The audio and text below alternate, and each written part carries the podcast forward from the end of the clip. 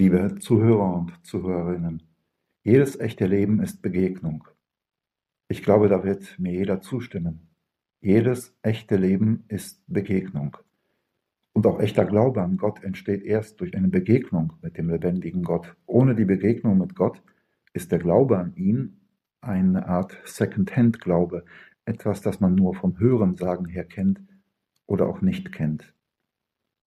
Von einer wichtigen Begegnung werden wir am kommenden Adventssonntag, dem vierten Advent, hören im Evangelium. Maria begegnet dem Engel Gabriel, der ihr verheißt, dass sie schwanger werden wird und den Messias zur Welt bringt. Eine Begegnung, die alles verändert hat, die die Welt verändert hat. Eine Begegnung, ohne die es kein Weihnachten, kein Ostern und kein Christentum geben würde.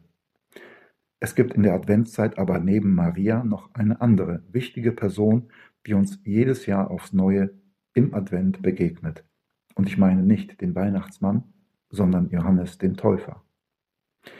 Im Evangelium des vierten Advents ist von ihm noch als Baby im Leib seiner Mutter Elisabeth die Rede. Im heutigen Tagesevangelium hören wir, dass Maria bei Elisabeth drei Monate verweilt hat. Am vergangenen Sonntag hörten wir noch, dass Johannes der Täufer ein Prophet war und die Leute zur Umkehr rief. Interessant war dabei, wie die Menschen damals auf ihn reagiert haben. Die einen hielten ihn nämlich für den Messias, andere für einen Propheten, andere für einen religiösen Spinner. Nur Jesus erkannte in ihm den, der er wirklich war, sein Vorläufer, der Jesus den Weg bereiten sollte. Nur Jesus hatte ihn als den gesehen, der er wirklich war. Und damit lehrt uns Jesus, dass wir einen Menschen nicht einfach bloß nach seinem Aussehen oder seiner Herkunft beurteilen dürfen und erst recht nicht verurteilen. So wie auch die Elisabeth Maria nicht dafür verurteilt hat, dass sie schwanger war, ohne verheiratet zu sein, worauf ja die Todesstrafe damals stand. Elisabeth sagt vielmehr, als Maria einige Wochen später schwanger zu ihr kommt, mit Blick auf sie, Wer bin ich, dass die Mutter meines Herrn zu mir kommt? Wer bin ich, dass die Mutter meines Herrn zu mir kommt? Warum konnte Elisabeth diesen Satz über Maria sagen, wo andere doch die Nase über Maria gerümpft haben und hinter ihrem Rücken alle möglichen Gerüchte über ihre Schwangerschaft verbreitet haben? Weil sie vom Heiligen Geist erfüllt war. Weil sie vom Heiligen Geist erfüllt war, der nicht der Geist der Gewohnheit, sondern der Geist der Wahrheit ist. Und das ist auch für uns wichtig. Es gibt eine kleine Anekdote über Elvis Presley, die ich, die ich Ihnen in diesem Zusammenhang erzählen möchte, weil ich ein großer Elvis-Fan bin. Als Elvis Presley einmal Mitte der 70er Jahre von einem seiner Konzerte spät nach Hause kam, bekam er Heißhunger und ging zu Fuß in den nächstbesten Imbissladen die Straße runter. Doch noch bevor er dort etwas zu essen bestellen konnte, wurde der Verkäufer, der ein glühender Elvis-Verehrer war, fuchsteufelswild und schrie Elvis an, wie ich euch Typen hasse, schert euch doch zum Teufel und lasst den armen Elvis endlich in Ruhe.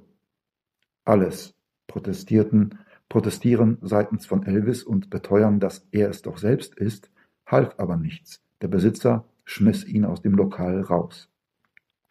Denn dieser Ladenbesitzer war schon so oft von falschen Elvissen heimgesucht worden, die dort vor Graceland als Elvis verkleidet herumlungerten und sich mitunter als Elvis ausgaben, dass er nicht wahrhaben wollte, diesmal wirklich Elvis vor sich zu haben. Im Grunde wollte er sein Idol nur vor den Fans beschützen und jagte ihn dabei zum Teufel. Manchmal sind die Dinge nicht so, wie sie auf den ersten Blick zu sein scheinen.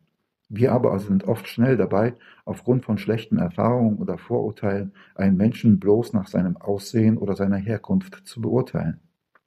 Aber wir sollten vielmehr hinhören und versuchen, aus einem anderen Geist heraus anderen zu begegnen, so wie Jesus Christus, so wie Elisabeth, so wie Maria. Aus welchem Geist heraus blicke ich auf die Menschen, die mir bald begegnen werden an Weihnachten? In der Christmette, zu Hause am Gabentisch, zu Besuch bei anderen? Aus welchem Geist heraus blicke ich aber auch auf Jesus, dessen Geburt wir bald feiern werden? Wenn ich in die Krippe am, im Stall gucke, sehe ich da bloß eine mehr oder weniger kitschige Jesusfigur oder sehe ich auch den, für den diese Figur steht? Ich möchte schließen mit einem kleinen Adventsgedicht. Wir alle sind Wartende Tag um Tag. Es wartet ein jeder, worauf er mag, auf Freude, auf Frieden oder auf Geld. Doch wer erwartet Jesus Christus, den Heiland der Welt? Wir alle sind Suchende im Dunkel und Licht. Es sucht ein jeder, was ihm Glück verspricht, die Schönheit, die Liebe oder die Macht. Doch wer, doch wird auch an Jesus Christus gedacht? und seine Geburt in der heiligen Nacht? Siehst du, um zu schauen, oder schaust du, um zu sehen? Und kannst du den Unterschied, Unterschied zwischen beidem verstehen? Und so segne sie in diesen letzten Tagen des Advents mit Vorfreude auf das Fest der Geburt Christi, auf die Liebe, die uns von Bethlehem her aufscheint, auf die Hoffnung, die in der Dunkelheit ihr Licht entzündet, so segne sie in all ihren Dunkelheiten mit dem Licht seiner Liebe, der Vater, der Sohn und der Heilige Geist. Amen.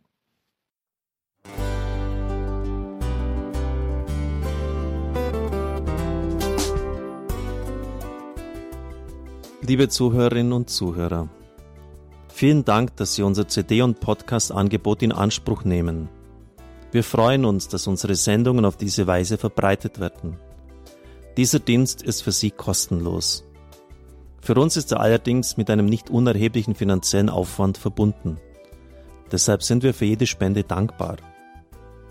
Alle Bankverbindungen unserer Spendenkontos können Sie über unsere Homepage horeb.org unter dem Menüpunkt Spenden einsehen. Dort besteht auch die Möglichkeit, online zu spenden. Natürlich nach den neuesten Sicherheitsstandards. Sie können diese Informationen auch bei unserem Hörerservice unter der Telefonnummer 08328 921 110 erfragen. Ich wiederhole die Rufnummer 08328 921 110. Vergelt's Gott für Ihre Unterstützung. Ihr Pfarrer Kocher.